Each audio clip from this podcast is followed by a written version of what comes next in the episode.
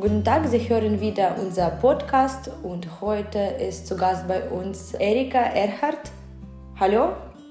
Hallo, guten Morgen. Bitte stellen Sie sich kurz vor. Ich heiße Erika Erhardt und ich komme aus Berlin. Gebürtig komme ich aus Kasachstan, bin aber in Deutschland aufgewachsen. Erika, du kommst aus einer einzigartigen Kultur. Du wurdest in Kasachstan als ethnische Deutsche geboren und lebst jetzt in Deutschland. Erzähl uns etwas über die Geschichte deiner Familie. Ja, sehr gerne. Meine Familie gehört zu den ethnischen Deutschen, wie gesagt wurde. Und wir sind Nachfahren der Katharina II. Und gehören zu den Wolgadeutschen. Und meine Vorfahren sind freiwillig von der Wolga nach Kasachstan umgezogen. Das heißt, wir gehören nicht zu der Generation oder zu den Leuten, die nach Kasachstan deportiert wurden. Wir sind aus freien Stücken nach Kasachstan, weil in der Wolga eben immer weniger Platz wurde für alle Familien. Und Anfang, ich glaube 1905 oder 1906 wurde unser Dorf, Kadamischowka hieß es damals, gegründet.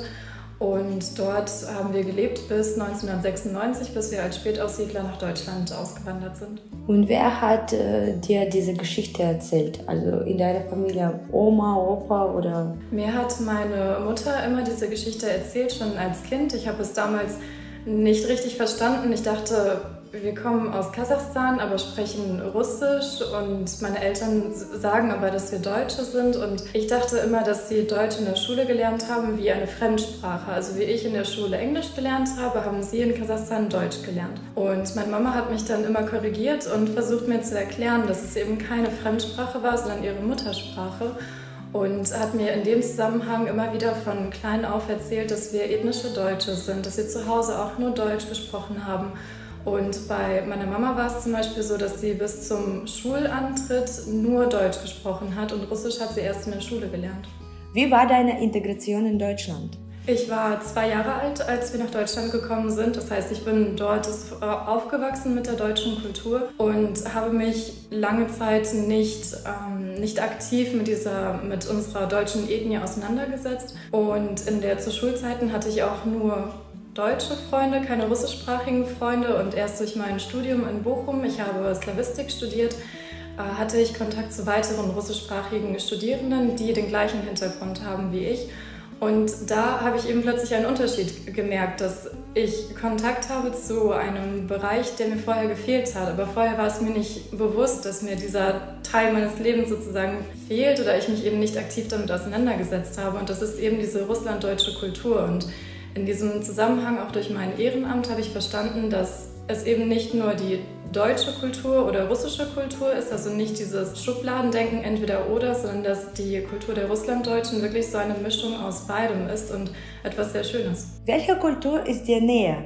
Die Frage ist etwas schwierig zu beantworten, dadurch, dass ich eben wirklich komplett in Deutschland aufgewachsen bin. Meine ersten Erinnerungen finden alle in Deutschland statt, aber ich merke eben, dass ich mit der russlanddeutschen Kultur mehr Emotionen verbinde. Also ich sehe Deutschland als meine Heimat und die deutsche Kultur, aber eben auch die russlanddeutsche Kultur. Und da sehe ich auch den Vorteil, dass ich mit beiden Kulturen aufgewachsen bin, dass ich mir von beiden Seiten das Beste raussuchen kann und in der Kultur nicht beschränkt bin. Und wie war deine erste Begegnung mit der Selbstorganisation der Deutschen in Kasachstan? Das war 2019. Ich wollte einfach nach Kasachstan. Ich hatte mir das fest vorgenommen. Ich möchte meinen Wurzeln auf die Spur gehen. Ich möchte sehen, wo komme ich her, wo sind meine Eltern aufgewachsen, meine Großeltern. Und bei der Suche nach einem Praktikum bin ich dann zufällig auf die Gesellschaftliche Stiftung Wiedergeburt gestoßen und durfte dann als Sprachassistent beim Jugendtreff KZ 2019 mit dabei sein. Und seitdem bin ich weiterhin aktiv in, in, im Austausch mit der, mit der Wiedergeburt und auch mit den Teilnehmenden. Und heute arbeite ich sogar mit der GS Wiedergeburt zusammen. Es ist sehr interessant, dass du jetzt in einer Organisation arbeitest, die Deutsche in der gesamten GUS unterstützt. Das war eine Konstellation aus Zufällen, kann man sagen. Ich engagiere mich seit 2017 ehrenamtlich für Russlanddeutsche und habe in diesem Zusammenhang verschiedene Praktika absolviert und sehr viele Veranstaltungen mitgenommen und habe mir dadurch ein sehr großes Netzwerk aufgebaut. Und gegen Ende meines Studiums, das war 2021, habe ich mich dafür entschieden, in diese Richtung auch weitergehen zu, äh, weiterzugehen. Also nicht in Richtung Wissenschaft, sondern ich wollte im Bereich äh, Soziales bleiben und eben mit ethnischen Deutschen arbeiten arbeiten, weil ich merke, dass es für mich so eine Herzensangelegenheit ist.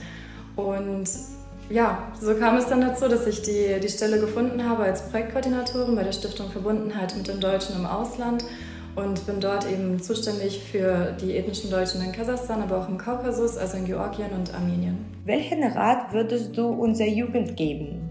Ich würde der Jugend den Tipp geben, dass wenn sie ein Ziel vor Augen haben, dass sie wirklich darauf hinarbeiten und dieses Ziel nicht aus den Augen verlieren und sich auch nicht abbringen lassen durch äußere Umstände, weil manchmal muss man vielleicht einen Umweg gehen, aber kommt trotzdem zu diesem Ziel. Spontan will ich fragen, deiner Meinung nach, wie kann man so Interesse von Jugendlichen an Kultur, Geschichte wecken? Spontan würde ich dazu sagen, dass man sich vielleicht neue Projekte ausdenken könnte, die nicht direkt verbunden sind mit der Geschichte der Wolgadeutschen. Also zum Beispiel ein Seminar, eine Veranstaltung, die sofort den Namen hat, Geschichte der Wolgadeutschen, interessiert vielleicht nur einen kleineren Kreis an Menschen. Und wenn man sich weitere Bereiche überlegt, die eine breitere Masse ansprechen, dann könnte man vielleicht auch neue Teilnehmer gewinnen. Das heißt etwas wie über Sport, über Musik, Kunst, Tanz und dass aber dieser Sport, Kunst etc. ein Mittel zum Zweck ist. Also dass ähm, damit Menschen angesprochen werden, die sich grundsätzlich für Sport zum Beispiel interessieren. Und über diesen Sport wird dann Deutsch gelernt und wird die Geschichte der Wolgadeutschen oder anderen ethnischen Deutschen weitergegeben. Übrigens kannst du unsere Zuhörer grüßen. Ich möchte alle Teilnehmer aus dem Sprachcamp 2019 grüßen und alle weiteren Leute, die ich in der Zwischenzeit kennenlernen durfte. Bei meiner Dienstreise aktuell in Kasachstan habe ich festgestellt, dass ich sehr viele Freunde und Bekannte in Kasachstan habe und es freut mich sehr. Vielen Dank für das interessante Gespräch. Dankeschön, dass ich dabei sein durfte.